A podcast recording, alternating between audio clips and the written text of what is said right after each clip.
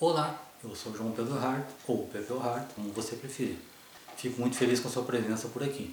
Hoje eu quero te falar daquela expressão que você já deve ter ouvido ou lido, a fruta não cai longe do pé, que é usada para dizer que uma pessoa vai ser ruim ou ter os mesmos defeitos que o pai, a mãe, os familiares tiveram.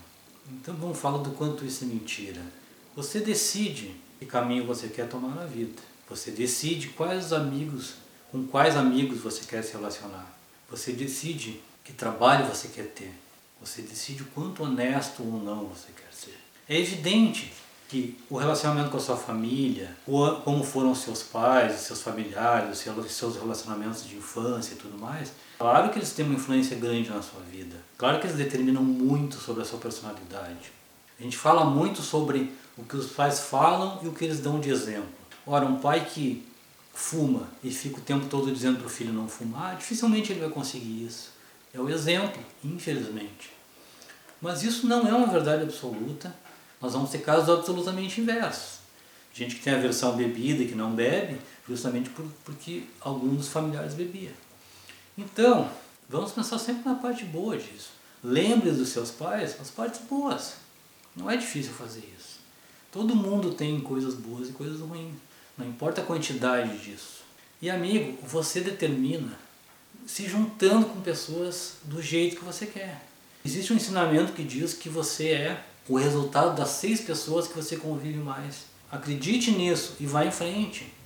Você quer um bom, ser um bom arquiteto? Estude arquitetura, viva arquitetura e converse com arquitetos, com aqueles que você admira, você quer ser uma pessoa legal, converse com pessoas legais, conviva com pessoas legais.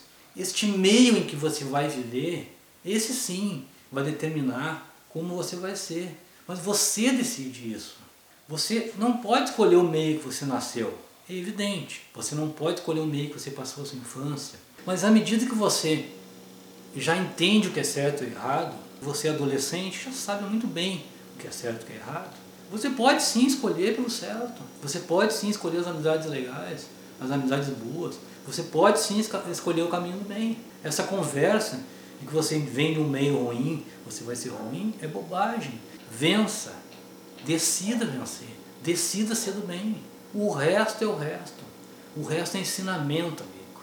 E olha, pode ser grandes ensinamentos. Para terminar, vou te dizer que se a fruta não cai longe do pé, ela pode muito bem ser carregada para algum outro lugar. Vai depender só de você, do quanto você está disposto a isso, certo? E não esqueça, seja feliz. Valeu!